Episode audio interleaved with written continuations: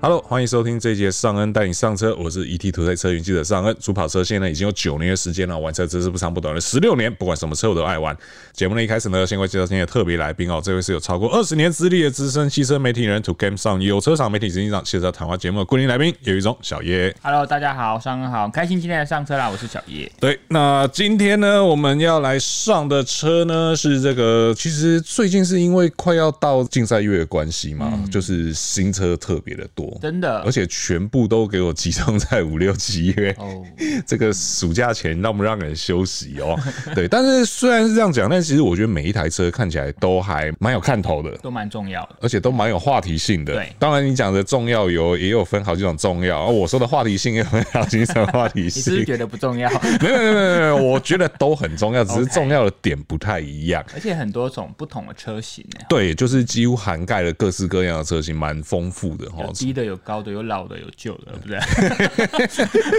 诶，您这意思是？不是说新车 吗？对对对对对，是新啦，意意义上来说是新的啦，对但是就是大家熟悉的老朋友 啦。好，我们这样讲下去，会不会今天这一集都不用录了？马上被关掉。 对对对，那我们先大概来讲一下哦哈，在我们今天录音的当下是五月二十二号了哈，那我们是以这个节目上线大概会是在这一周五月二十四、二十五这个时候，然后我们以这个时间点还没有上市的新车来聊这些车啦哈。那当然在这之前其实也有蛮多车子的，比如说像什么 Prius、PHEV 啊这些有的没的，那已经上市的车子就不在我们今天讨论的范围内。好，那也因为呢，这些车子还没有上市，嗯，所以有些东西呢，或许会跟正式上市后有点不太一样，就是可能跟我们今天讲的有点不太一样。这对个我们这个 预防针先在前面啦，好像价格啦，对对对，价格也好啦，或者说配备也好，或是有一些呃上市的优惠活动什么有的没的，可能跟我们现在聊的会有点不太一样。这有个可就能请大家还是以最终上市的为准啊对。齁那首先我看一下哦，因为今天大概有四台车要来跟大家聊了 哈。齁那我觉得就先以这个看起来最近讨论热度蛮高的这一部 OPPO 的 Astra 来聊好了。好为什么会说这一部它的讨论度蛮高的？是因为前面已经上市了两台车了嘛，分别是这个 Mocha 跟这个 Grand Lam 嘛，对看起来好像都还有一些可以调整的空间。那我们之前其实也跟大家聊过，就是所谓调整空间是什么，你配备嘛，价格嘛，要再有诚意一些嘛。没错，我在想阿 s 是不是真的有听到我们讲的这些东西？因为就那一天，虽然说阿 s 目前我们也不知道它到底要卖多少钱。对，但就我们那天看到实车的配备来讲，我觉得已经算是我们不要说它非常非常有诚意，但至少它跟得上现在这个时代。嗯对，该有的都有。对对对，就你那天看到阿斯川，你觉得怎么样？第一个，我觉得 Astra 一直是 OPPO 很美的车啦，就算已经现在到第六个世代，我觉得看起来还是非常的一如以往哦，相当有自己的风格。虽然说我们都知道它有一些双生车型嘛，对不对？但是其实如果你放开这个双生车型的嗯先入为主的观念，你这样看，你不会认为它跟它的发系朋友任何的关系。你会觉得它就是一台标标准准 OPPO 的车，从外到内那个菱角、那个锐角，我真的觉得看起来真的是会让人家非常的惊艳。那此外就是也蛮多人在说，就是哎、现在好像都不是这个低底盘啊、掀背车的时代。但对于我相信有些年轻人来说，你看其实福斯的 Golf 还是卖的很好啊，是那很多人也会拿它跟 Golf 比较啊。哦，我觉得你如果自己实际去看两台车的话，Astra 你要认真看哦。你除了看一些大部的东西，比如说很大的荧幕啊、该有的配备啊、空间啊、出风口那些以外，你是认真去看每一个细节。比如说手套箱里面的材质，哈、哦，你去用手去摸，其实它有些部分在细节处会让你感觉到它是有用心的。处理的比较好的，对不对？对对对，就像那个什么置杯架下面，据说还有彩蛋。对，这个就是一些小地方啦，对小小地方的这个差异上啦。哦，那我自己在看的话，我是觉得说。最重要的还是在于说配备面的部分，嗯，它因为过去打头阵的那两部车，其实在配备上我们都是有一些大家比较多讨论的地方。对，讲这样是很客气的啦，对啊，讲难听一点就是 很多人都觉得那配备到底在搞什么，对感觉像是上一个世代的车子这样子。那但至少在到了这次 Ultra，要大荧幕有大荧幕，然后要这个完整的 K 历史有完整的 K 历史，对对，甚至呢，它还给了一个运动化。化的车型 GS Line 这个车嗯型。那这个运动化车型看上去，我觉得也算是诚意也算是有到啦，嗯，就是至少它看起来跟一般的这个车型看起来这个差异度是大的，差蛮多的、哦。对，所以说，其实我记得那天在展间，因为我们那天是在新北的展间嘛，三重的那一嗯个。那除了我们媒体在那边预赏以外，事实上也有一些就是他们的消费者，消费者对，也实际也在现场在看车这样子。那你就会发现很有趣的是，在一般车型旁边，围绕在一般车型旁边，因为我们就都觉得阿斯特拉这车子应该是比较主打年轻世代嘛对，可能大概三十到四十岁这个区间。可是你就会发现很有趣的是，在一般车型旁边围绕的消费者，他们的年龄层是更高一些的。对，大约是我目测啦，我当然也没有实际去打扰人家客人看车，但我目测的话，我觉得应该是至少是五十以上。哦那在这个 GS Line 运动版车型旁边的消费者呢，就很明显是这个三十岁上下的年轻族人群。对对对，它确实这样子，我觉得在这个切分上来讲，族群的切分上来讲会做得更好，而且它可以打到更大的族群。有可能就是你说的五十岁左右的族群，对于 Astra 比较熟悉。对对对对对不对，因为那天就是你看，自从这台车出来之后，就蛮多媒体。对的梗就是说，你如果知道 Astra 的话，那你应该有一点年纪 了。那那 什么，欸那那黑不黑知道傻黑傻我不在。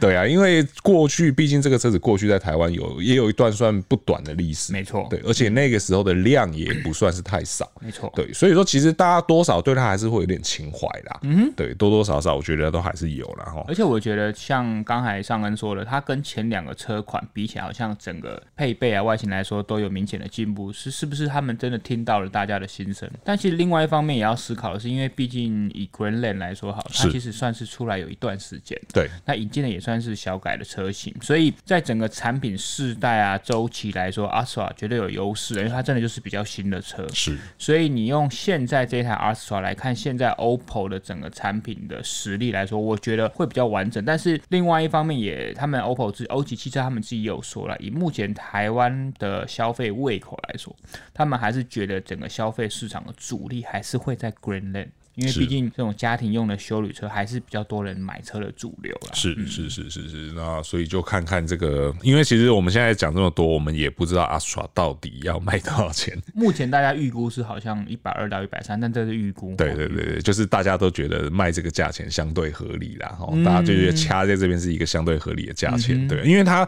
它甚至现在是连预售价都没有，没有，大家有人会说可以参考以前的三零八，但因为现在三零八早就没卖了，对对啊，所以你要参考以前的价格也很难是有个基准，因为你知道最近大家什么都在涨，对对对对对对，而且产品力来讲，可能也会有一些出入啦，哦，毕竟这个 Astra 也是相对比较新的这个车款。没错，对，因为那个时候三零八可能配备上来讲也没有这么的，你要说完整吗？你要说移花吗？或者是对，但至少就是我们可以去看是不太一样的东西，所以直接这样拿来类比也不太合理啦。哈对，那反正大家就再稍等一下，六月七号哈，它会正式来做发表。对对，那五月二七到六月四号都有这个全台展间的预赏会啦。那大家，我觉得大家可以去看看实车啦。而且我觉得很有趣的是， 它这个前一百名报名试驾预约的，还会抽这个 Adidas 的联名鞋款。蛮妙的，哎、我后来才知道这个鞋子其实不便宜呢。真的，对，我后来才知道这鞋子我我记得是破万，对不对，嗯对，Adidas 要破万好了，潮流我是真的不懂， 而且据说只抽两双而已。原本我以为哦是前一百名都有，后来看到那个价格，我想说，嗯，那应该不可能全部都有。 然后再看一下，嗯，对，只有两个人才有机会抽得到 OK。对，就大家如果有兴趣的话，对这种潮流小物有兴趣的话，嗯可以去报名试驾看看啦。那动力上我们就也不多说了啦，因为就跟前面那两台都 。一样前两台都一样嘛，对，一点二升三缸，一百三十匹，二十三点这五个公动力斤我。们今天好像会讲不止一次，啊， 是这样子哈，好像是呢哈。那不然我们就直接顺着来讲第二台，就是同样动力，然后你讲的这个兄弟，法国兄弟来着。法国兄弟，对，是谁呢？没有了，这台不是兄弟啦，这台呃，应该说他们品牌上有蛮多的这个 车血型缘不是兄弟血缘关系，但车型不是兄弟啦，对然后再来就讲到这个 Pajero 的四零八。八哦。嗯，其实我觉得相较来讲哦，你刚刚讲说就是现在的消费主力不在低底盘车上面，对我认同度没有这么高。嗯哼，因为我觉得就是掀背其实还是很多人买，这也是不争的事实嘛。因为对毕竟你要有些人他希望是车子比较小，对嗯然后有些人是希望买比较入门的车型，对，所以呃，掀背车的销量我觉得还是多的，还是有啦。对，但是这种东西哈，四零八这种东西 哈，就是一个我觉得你要说它会不会是票房毒药，我觉得也很难讲。但是现在看起来好像它的呼声又还蛮高的，嗯对关注度相对是高的，对这个就是一个很有趣的现象了，就是。大家明明就是买修理车比较多，但这种跨界车这种，你要说它四不像嘛，但是 又或者是说它集各家之大成，但是相对优点又没有那么凸显的车子，它反而它的关注度是高的。但我觉得四零八现在来，第一个，因为我觉得法国车这种不走传统框架，那个大家习惯。是但因为它这次来的真的有点不同，是啊，再加上它刚好又走在 Toyota Crown 后面，所以我觉得有一个 Crown 的这个前人，好，是先帮大家留下心中的深刻印象之后，四零八这一路应该不会走得太难、啊。是是是是，而且再加上这个呃法系车又有很多它独到浪漫的地方，真的对，你看光是像 Crown 都可以卖成这样子的话，对啊，那四 你零是八觉得，它不应该卖成这样？ 我不是觉得它不应该卖成这样，是它真的有点超乎我预期，真的对，有点超出预期，因为就像当时自己在试驾的时候，就会觉得说，嗯这种东西要高不高，要低不低，要大不大，要小不小，这车对到底卖谁？定位很特别，对，然后但是因为我后我看到后来，然后就是你知道在玻璃看到这台车的倒影的时候，我就突然有那个画面，就是对今天会买这个车的人，他就是。我刚刚讲的那些优点，他通通都不想要。那些优点他没有放在最前面，但他就想要一台跟大家不一样的车。对对我觉得很大程度是这样子啦。当然，呃也确实还是有人拿 Crown 去做计程车，这个我也不知道在想什么，但还真的是有看到就对了，对对。但至少那个量不是这么大的啦，对。所以说你还是就会觉得说，嗯，会挑这种车子，它诉求个性这件事情相对是重要的。它可能把造型跟美感啊，或是与众不同这个放在很前面，是是对是，不对？然后呃，实用性说实在话也也是取得一个，我们不能说它实用性非常好，嗯，但就是取得一个折中，嗯哼，对，就是可能比房车稍好一些，但是对比修旅稍差一些，对这样子的特性，对，主要我真的还是觉得这个外形真的是很美啦。对啊，四零八这个外形没有话讲，我嗯真的很我美我觉得他真的是在这个跨界当中，他做到一个取得一个最佳平衡点。嗯，对我自己来看是这样子啊。而且我那时候当下看，因为他当天我们看的时候两个编程嘛，是对不对。但其实不管是哪一个编程，外形都非常吸引人。但是我觉得更棒的是它的内装的铺陈，因为他们现在就是跟一般的 p e r j o 我们习惯了，它会两个编程，一个是 Allure 就是比较低规，高规就是 GT Line 嘛。我们先从 Allure 看完之后再看 GT Line，我觉得中控台的那个设计很特别，是是当然他们都有中控台都有大规格的大尺寸的荧幕，但是在 Allure 下面的话，它的荧幕的下面那几个按钮是实体按键，就是你功能原本就设定好是什么样就是什么样。但是当你到了 GT Line 的时候，你就会发现，诶，那下面的五个按键吧，我没记错还是六个按键，它是可以自己去设定安排。你可以把自己用的热键或是我的最爱弄成虚拟按键的主要功能，就很像我们现在习惯的智慧手机，你可以把 App 弄在你自己习惯的位置或是页面。这样子的设计，我觉得是蛮聪明，因为以前我们在试法国车都觉得，诶，哎法国车是有美感的，但是有时候跟实用 性、方便性好像就没有这么的沾上边，对不对？那 OK 这一次这样的设计，就觉得，哎呦，法国人是不是跟着时代进步哎了、 呦有点人性啊 对了啊，哦，不有是点每天人喝味了咖。啡罢工了，也不是。 你是不是曾经在出差的时候被罢工害啊到？ 真的，对啊，呃，对啊，这看起来确实是在，因为我那一排案件，我觉得也真的是蛮有趣的是，好像没有人想到可以这样做、欸顶多它就是在主要的界面，对，就是会在主画面里面，对你可以去做一些编排这样子。对，但是你要说用这种，它应该叫做虚拟按键吗？对嗯还是对，对，用用这种概念，然后让你可以去自定义这个整个界面的编排，这个倒是蛮有新意的就。它把有点把传统的界面的思维跟新时代结合的还蛮好 的，是，是是而且下面那一排实体按键看起来也是颇有性能味的、哦，真的有一些性能车就会利用类似的这个做法，嗯对啊，那个仪表板一样是在方向盘上面，然后那个看起来应该不会挡吧？ 而且不会不会，不会啦，而且它那个投影式的仪表，我真的觉得厉害，是是怎么是，就没有人做得出来跟他们一样的？对对对对啊对，所以说这个还是有一些这个法国人厉害的地方在这里面啦，哈而，且它还有一点是，它虽然说也跟 Crown 一样，它都是类似做斜背设计，是但我记得它是掀开的时候，它是连挡风玻璃都可以掀开的。啊，对整个这一点背都可以掀起来对，这的一，点你在放置物品的时候，确实就有比较好的便利 性。这个才应该是跨界车该有的样子啊！ 我都这，我都这样觉得。 到底为什么你做了一个斜背，然后背不能掀起来？这是让我百思不得其解的事对，情。减少漏水的机会。好吧，这个我 也每个人每个国家的工程师想的不一 样 OK 先 OK 决不一样。 OK OK，那那时候四零八，你有去做它的后座吗？有，那你觉得如何？我觉得也比看起来好。也比看起来好啊。对，因为我觉得透过，当然因为你从外面看起来它是斜背的嘛，你会觉得空间没这么好。但是它透过坐着点的安排，所以以我的身高坐起来，我是觉得比我想象中好蛮多的。那个空间的余裕感是可以接受的。是是嗯是是、o k 好，所以说这个是看起来漂亮，然后用起来也蛮实用的一部车。哦对，那动力的话，就是我们刚刚讲过了哈，一样一点 一点二升三 缸，一百三十匹，但但是它的扭力是二十三点四公斤米啊那啦。但我真的必须要说，因为它现在有公布售价了嘛，预接单价。是对，因为我觉得它在台湾目前一百五六十万以内的这个售价的车款来说，它真的应该算是最特别的一款车型。你觉得特别的点是？我觉得各各方面，比如说造型、说定位来说，因为在这个价格内都是比较传统的配置嘛。是是对啊，你说可能是修旅车，可能是掀背车，可能是双门跑车，但是集合这么多特色于一身的车款，嗯，我觉得它真的是很具代表性。是对啊是，就看看最后到底你你觉得会卖得好吗？在 Peugeot 的编程里面哦，我觉得应该会不错，我可能会来到二哥之类的，啊，OK，对，可能 maybe 三零零八还是市场主流了，但是是我觉得四零八很有可能会是二哥。 OK OK，好吧，那我们就来看看这个呃正式上市的时候到底会有一个怎么样的表现。拭目以。待。对啊，目前的话是预计是六到七月啦。对，那价格的话，就是从一三六点九万，然后一路到一五六点九万啦，然后、就是三个车型啦，就对呃入了 GT 跟 GT Premium 哦、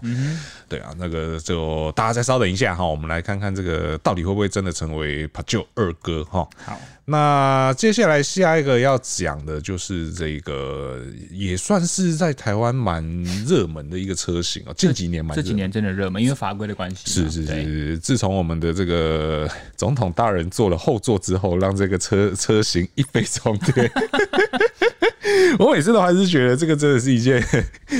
蛮荒谬的事情哦。不过至少是让这个台湾玩这个车的族群终于得到了解放哦，那也才真正的显现出这个车型它的这个存在的意义哈、哦。那我们要讲的这一部车呢，接下来要讲的第三部车就是福特的大改款的 Ranger 啊、真的。对，那 Ranger 的话是预计在六月一号会发表啦，哈、那目前预售价是一百三十五万起，哈，那双车型是不是真的双车型？我们待会再来讲。但目前官方给出的就是双车型哦、入门的 XLT 是一百三十五万，然后我现在能讲它是高规吗？还是我们公布了预目接单前高看规嗯到的高规哈 Y Check 车型是一百五十八万，啊没错。对，那这一次的 Ranger，哎、这个大改款，我觉得真的也是很有诚意的大改款、哦。你说，嗯就是你光这个外形，你不觉得这个外形很香吗？我觉得超帅的。对啊，这个哎、你想想看啊，我们以前都会觉得说 F 一五零离我们太遥 远，因为它跟 Ranger 看起来一点都不像。一来是看起来都不 像，二来是它真的很贵，因为就是没有这个总公司车嘛。嗯对，啊贸易商大概都要三百万以上。，对，然后再来一个是什么？它太大台，有够巨，对以你我开的经验真的太巨。对你真的不太可能说开一台 F 一五零，然后把它当做一般的就是乘用车来用，很难呐、，对，那个那个尺码，你要进去很多地方是进不去的，你要停停车格，很多停车格是停不进去的。对啊我都觉得开那个车在台北市一天应该会气死 吧？对啊，你就是然你后要其他人会吓死。没有，其他人都会对你投以羡慕的眼光， 真的吗但是他们都不知道你在那个车上你有多慌。 但你不一定看到他的眼光，因为他车真的太高大了。对对对对对，就是驾驶人就会觉得这车真的不是那么好用。对，现在呢，大家不用再纠结于这一些不方便的地方了。真的对你觉得 F 一五零很帅的话，你就直接去买这个第六代大改款的他 Ranger 们。这一次那个美学真的有一脉相承。对对对，对这个终于 One Four 的这个口号不再只是口号了，你知 道，它终于化为现实了。真的， 对，这个光外形上就觉得说，哦，这个车真的是没有得选哦，嗯因为。过去的 Ranger 其实大家如果有仔细看的话，你就会发现，你觉得好看的 Ranger，嗯，其实大部分是改出来的，真的真的对真对。要这么你你如讲果原装车的情况下，你会觉得这车平平无奇，嗯，就是对你你还是觉得说哦，它是一台皮卡车，但是它相对来讲嗯好像没有那么多吸引你的地方啊。你去看看那些俱乐部那些大哥们弄出来的车子，每一台厉害都每一台都比帅的，每一台都比好看的，对对，不改的情况下，它真的是平平无奇。但这一次不改，我也觉得这是 OK 了。对，因对为我觉得之前 F 一五零它给我们一个很大的印象，就是它很平整的车头，是就是很垂直的车头。对但以前的 Ranger 就会还是要考虑，感觉是什么风阻啊，弄得比较斜，斜就没有这种出格的。这个世代的 Ranger 头尾都是垂直，那种平整化，是然后很多的直线条。我觉得光看外形，应该很多人就中了啦。是是啊是，对，这个真的是帅到不行哦。嗯然后再来是内装的部分，内装的部分也是几乎是全面翻新了哦，真的那基本上也就是现代人最喜欢的是是喜欢吗？我也不确定。对，反正总之就是大荧幕啦，对，爆大对，爆大有一个直立的十二寸 Think Four 的中控荧幕哦，真然的后有连够大仪表板也八寸了哦。对啊，然后内装的设定看起来也还是走那一种比较实用、粗犷、不怕脏的这个路就线哦是。所有的功能按键都是放大的啦，对对对对你在使用的时候会比较容易就手。是是，然后这个反正外形看一五零看起，我觉得内装也有一点点这个一五零的味道啦。哈。对，那这次的动力的话呢，就呃还是二点零升的四缸柴油涡轮引擎哦、没错然后六速的手自排，然后最大马力是一百七十匹，然后四十一公斤米的扭力、哦。这个是 XLT 的动力，对，这是 SLT 的动力。那如果说是顶规 Y Track 的话，一样二点零升四缸柴油，然后但是是双涡轮的引擎对，嗯然后变速箱也变成了时速的手自排了哈。那最大马力是两百零五匹，然后五十一公斤米的扭力嗯哦。那我相信它的这个底盘设定，我们应该也不用多说了啦，就是那种很抽用的呃结构，然后应该该有的锁也会有啦，该有的驾驶模式也会有啦哈。这个就呃看起来大家要开这个车去聊 K，要去爬山干嘛的，应该都没有什么太大的问题这啦。种车型基本上都是他们的强项啊。是是是，这个应该不太需要质疑。我看到时候发表试驾，我们大概又要去秦川拿来了，对，我们好像在一个离台北没有很近的地方。又又是一个离台北没有很近的地方。对，对，因为因为我记得上一次的是在台南的一个连手机讯号都没有的地方。啊，月世界，对对对对对对对对对对瓦嘎贝西， 真的。然后因为那时候他也也知道很热，所以我记得就是你什讲么我都忘了。什么电风扇啊、冰水啊、冰棒啊，准备的蛮齐哦，我全们的。要先讲清楚，我们不是说台南热，是因为月世界它那个地表就是容易吸热放热，是是是所以我们在那边拍，而且我们很多数都是在室外嘛。对对对对哦，那个真是有够嗨的，然后又没有这个遮阴的地方哦，你想躲太阳的地方可以躲。哦真的真的。对，那刚刚大家应该也听得出来，我们一直在讲说这个 顶规这件事情，啊顶规高规这件事情哦对，但据说好像有彩蛋，对，好，我们以我们现在手上所有的资料来跟大家分享。是哦但我觉得大家发表的时候可以期待一下，因为是我们现在看到的是说，有人有媒体在环保署的送车资料发现，他们有送了一台三点零升动力的 Ranger。是那大家就开始讲，为什么会有三点零升的动力？ 我们刚才讲的不都是二点零升的柴油引擎？对，只差在涡轮的数量而已。对对，如果大家有在关注新世代 Ranger 的资料，可以发现其实国外还有 Raptor，是哦，就是不管在 F 一五零上也都有 Raptor，就是他们最高规的猛禽的车款嘛。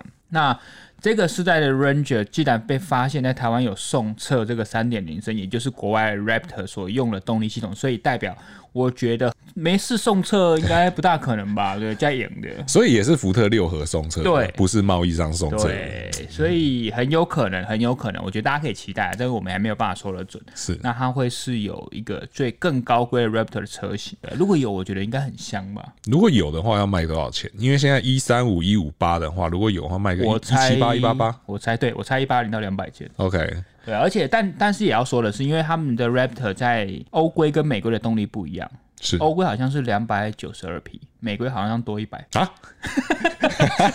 我有听错吗？但我我觉得啦，以台湾的各项法规来说，应该都是走欧洲路线。 是但就算是欧洲路线，也是一个将近三百匹的车。 OK，另外一个，我觉得 Rapid 很有可能会进来的原因，除了当然我们媒体抓到了送车资料以外，你看大家要去想，福特这几年在新车款的动力规格上没有再客气了。哦是你的酷卡就二五零给你了嘛对，国产马抗，对不对？ 你为什么要笑？ 这你说的哦， 哦，哦我也我转达车主的 自信。然后你看，像 Focus 对不对是？五门的对旅行车，除了 Active 以外，都还有 ST 的 ST 版本，对而且还标准 ST 版对，本，还不是 ST Line 哦，对，不是 ST 也有啦。对，对对对对 对，但还有真的 ST 啊对，梅勒克星他们也知道性能这一块是他们在国产车市场中突围很重要的一个点。是那既然 Ranger 这个世代的卖相这么好，如果我再加一个顶规的性能车款，我才可以抵挡 Hilux 的摧残，是，对不对？对，啊因为这几年确实哦，这个皮卡车 h i l u x 真的是攻城略地对哦啊，对啊，因这个为后辈都没有在跟你客 气。是是是，因为我觉得嗯怎么讲啊，我自己看了一下，确实 h i l u x 就是我不知道这个直接这样子讲好不好啦哦，但是呢，但就嗯你啊是都要讲了，当然，你说一个是老字号嘛，但是对啊另外一个品牌是老字号，而且再加上这个可靠性这件事你情说，Hilux 在对对全世界，对对对对对各个市场，尤其是沙漠地区，对对对对不对对，对这个我们讲的这个叫什么准军规？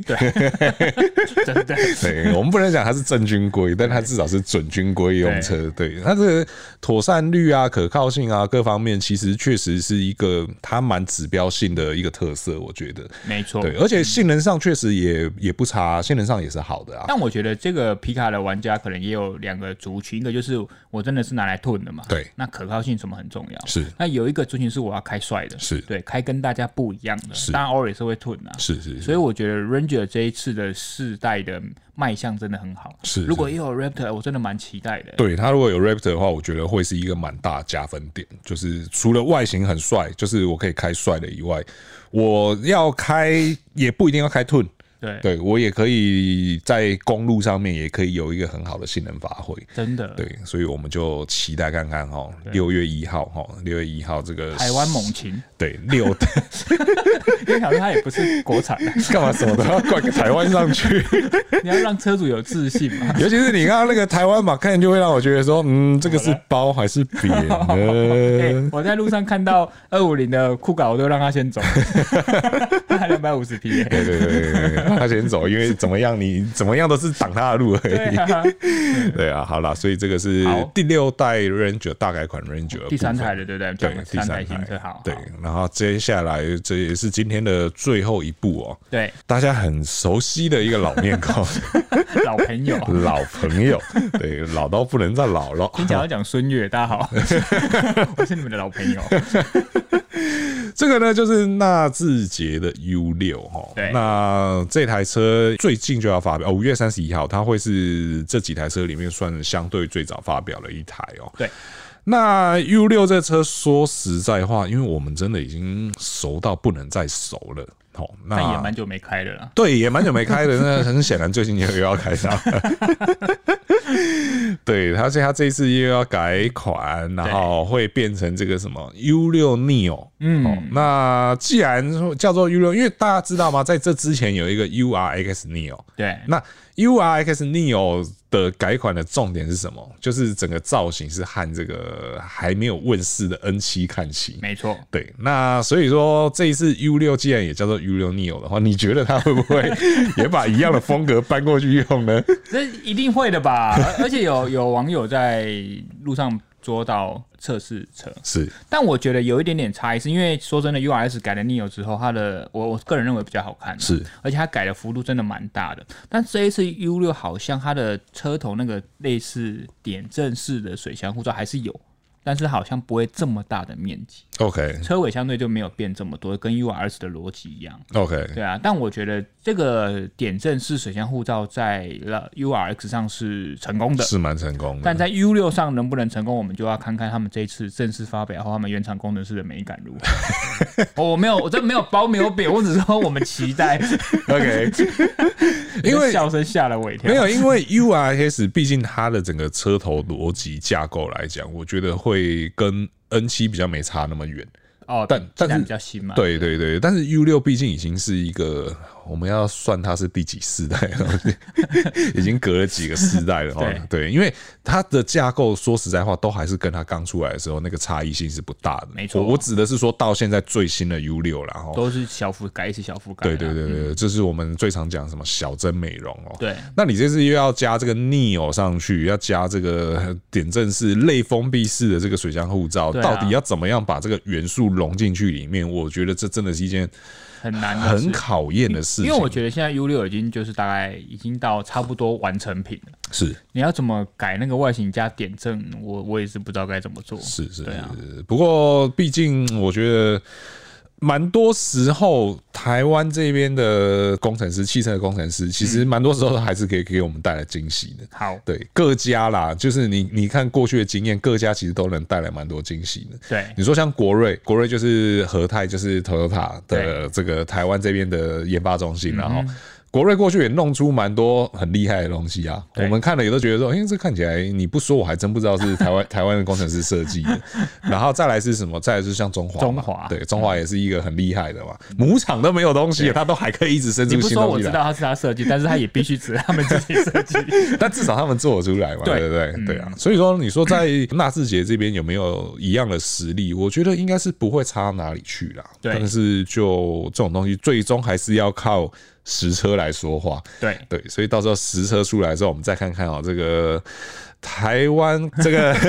没有了吧？没有了， 对当然，它的动力是真的不错了。对对对但对，好像这次改款还有另外一个重点，哪一个？就是车内的部分。哦，对啊，因为我们都知道，在 UX 上它其实已经有现在比较新时代的 ADAS 系统了嘛，你说 ACC 啊之类的。那这个世代大家有在讨论说，这一次 U 六会不会趁着 Neo 这一次的改款，把 ACC 或者是 CarPlay 这种东西全部加上去，我觉得后者要有，比较不难。对，对，前者现在有一点众说纷纭。就装一个会会叫的那个行 车记录器。哦